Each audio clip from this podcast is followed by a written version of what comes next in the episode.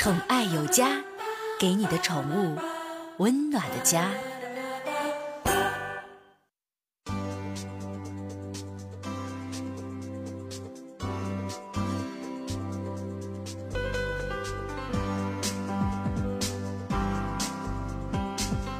宠爱有家，给您的宠物一个温暖的家。我是您的好朋友小克。之前呢，在广州一家商场里，有一只名字叫披萨的北极熊。你说他俩有必然联系吗？作为广州商场里唯一一只北极熊啊，它经常被人环绕啊、骚扰啊、咔咔照照片啊。说那你在广州那地方，你想看个北极熊多费劲呢，连雪都不下呀，是吧？但是。对这种巨星般待遇的披萨从来不领情啊！来自北极的他绝对高冷范儿。瞅我，你再瞅我，再瞅我就把你吃掉哈！经常是脑瓜一耷拉啊，这直接吊烧三角眼柳叶我什那那不是王熙凤吗？那不是？为啥呢？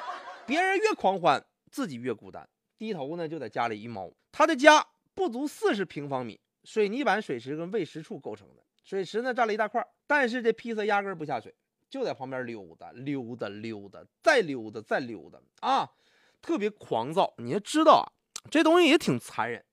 你把一个生活在北极的动物整到零上三十五六度这么一个地方待吧，告你你受了啊！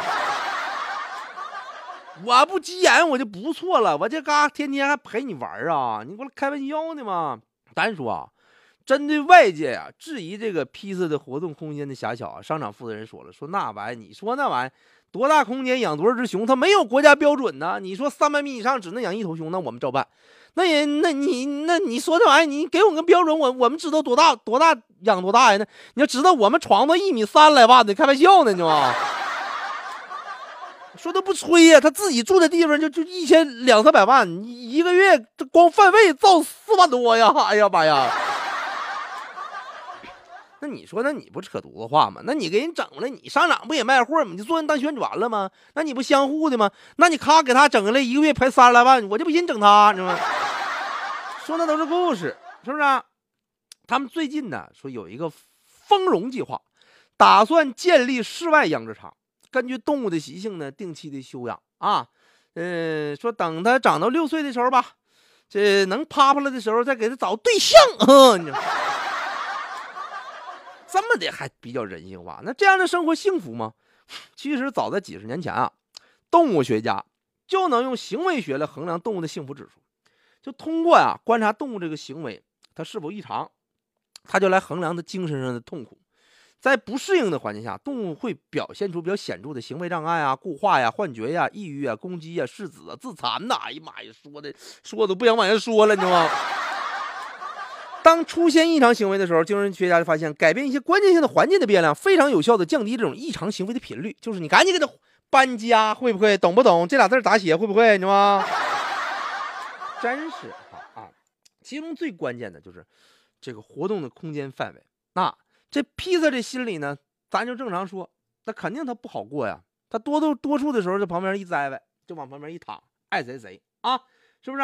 他也没地方干，生无可恋呢。哎呀，一位摄影家呢，把他回头那张照片照下来，传到网上，披萨就获得了世界上最悲伤的北极熊的称号。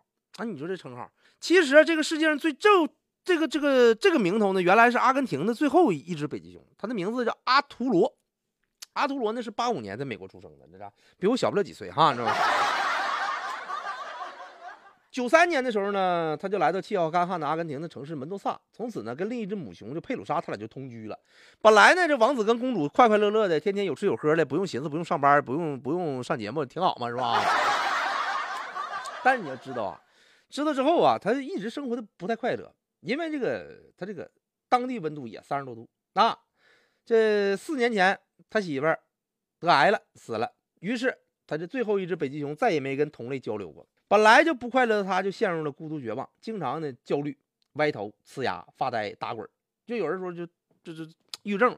后来一四年的时候呢，动物保护团体啊，在全球征集了一百二十万的人的联名的署名，提出了他这个阿图罗的宜居计划啊，希望呢把他搬到这个加拿大的这个埃斯尼堡动物园。说那个加拿大，你知道这加拿大下雪，管咋人下雪呀，是吧？就是？你别管气温高不高，人人冬天一下雪有雪有雪就厉害。你说我们哈尔滨我们有雪，我们吉林管那北极熊，你看看天天的都不用打造它的生存的空间，冬天嘎就给它撒出去，玩玩一圈回来乐完了，你知道吗？但是动物管理员拒绝了。然后几个月前呢，他已经三十一岁了啊，因为北极熊的平均寿命也就二十五六年，他就不吃饭了，对外界刺激失去反应了，然后就还有这感染了这个鼻骨的溃烂，呃。园方准备给他实施安乐死，后来没过几天，他就器官衰竭就先一步了。事实上啊，事实上，门多萨动物园，世界上最可怕的、臭名昭著的、恶名远扬的动物园域，光今年一六年，八十多个动物嘎崩了。你说这事儿，你跟园长没关系吗？没关系，我都不信，你知道吗？终于前两天，在政府的勒令之下啊，终于无限期的就被关闭了啊！哎。但是咱今天呢说这个话题，讨论这动物园里动物幸福这个问题的时候，咱们就经常陷入这个两难的这么一个问题。你违背动物的天性自然不好，但是动物园呢也起了重要的科普跟科研作用。但是这也不是没有出路的，你依靠动物园的规划管理就能解决难题。你跨物种混养，熊跟猴子共用一个空间，猎豹跟犀牛同一区域，互相之间呢它不会造成这个这个捕杀这种情况。同时呢，你把隔离网去掉，活动的范围它就大增了啊，真是。同时还有。你像那种啊，就是美国那种黄石动物园，就是模拟那种小生态的自然的那种那那那种野生的那么一个一个环境的时候，挺好，确实是我们承认动物的不幸，我们才能想办法让他们重重获自由。现在啊，这个披萨，世界上最悲伤的，这他他大哥已经没了，世界上最悲伤这北极熊，他啊披萨准备搬家了，搬到英国的这个约克郡的野生动物园，住在一个专门为北极熊设计的建造的地方，面积高达十英亩，还有两个湖，听上去呢。比六平方米的商品房里的人要幸福多了，但但是，咱还有一个词儿没说完呢，但愿吧，只能是起到一个但愿作用。但愿世界上最悲伤的北极熊这称号啊，咱们就不要再传递下去了。